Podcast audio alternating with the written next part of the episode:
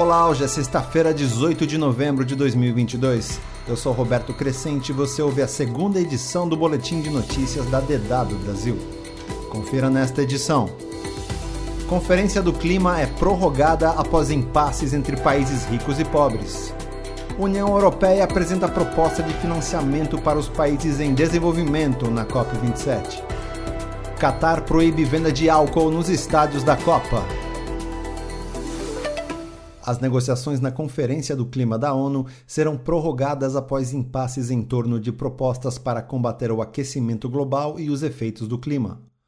Representantes de quase 200 países se reuniram durante as duas últimas semanas no Egito para debater a adoção de um fundo de financiamento para os países mais pobres afetados por catástrofes climáticas mas as nações mais ricas não conseguiram chegar a um consenso sobre este e uma série de outros temas, o que fez com que os organizadores adiassem até este sábado o final das negociações.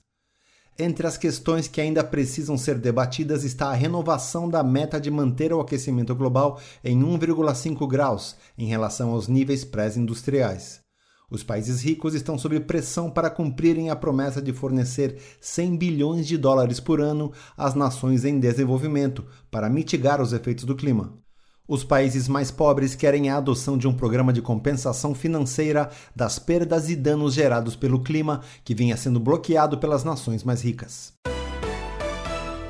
Na COP27, a União Europeia lançou uma proposta para resolver o impasse em torno do financiamento aos países mais pobres através de um fundo especial para as perdas e danos, que seria financiado por uma ampla base de doadores internacionais. A ideia propõe que países poluidores como a China também teriam que contribuir, ao invés de somente as nações mais ricas do planeta.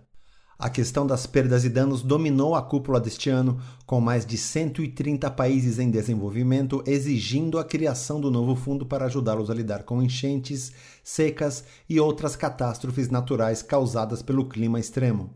A União Europeia e os Estados Unidos resistiam à ideia, temendo uma onda de processos judiciais contra as nações que mais emitem gases poluidores.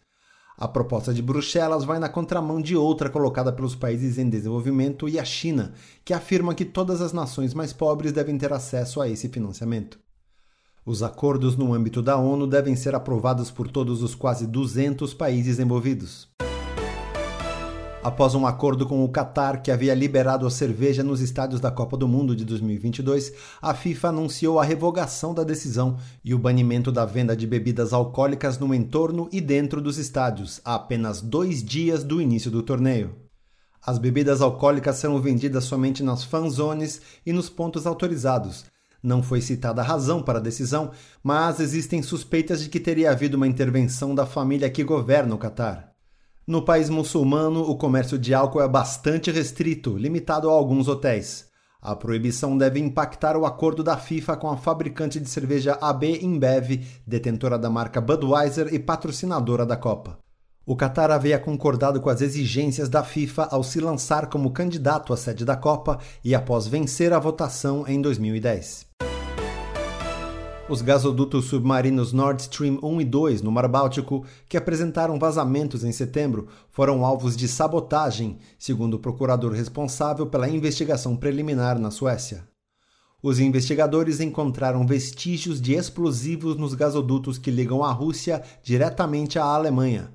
Ainda não foi possível apontar suspeitos o Nord Stream 1 em operação desde 2012 e o Nord Stream 2, que foi concluído mas nunca entrou em operação, apresentam grandes danos nas tubulações, disse o procurador. O porta-voz do Kremlin, Dmitry Peskov, disse que a Rússia vai esperar por uma avaliação completa dos danos antes de determinar se os dutos devem passar por reparos o governo americano determinou que o príncipe herdeiro da Arábia Saudita, Mohammed bin Salman, tem imunidade legal em uma ação nos Estados Unidos em que é acusado de envolvimento no assassinato do jornalista saudita Jamal Khashoggi em 2018. Bin Salman é o governante de fato da Arábia Saudita e foi nomeado primeiro-ministro em setembro. O governo americano considerou que sua posição oficial lhe vale uma imunidade legal, o que o protege de um processo movido pela noiva de Khashoggi, Hatice Cengiz, e pelo grupo de direitos humanos fundado por ele. O posicionamento marca uma mudança radical de tom em relação às críticas do presidente Joe Biden ao príncipe saudita à época do assassinato. Khashoggi foi morto em outubro de 2018 por agentes sauditas no consulado de seu país em Istambul. Seus restos mortais nunca foram encontrados.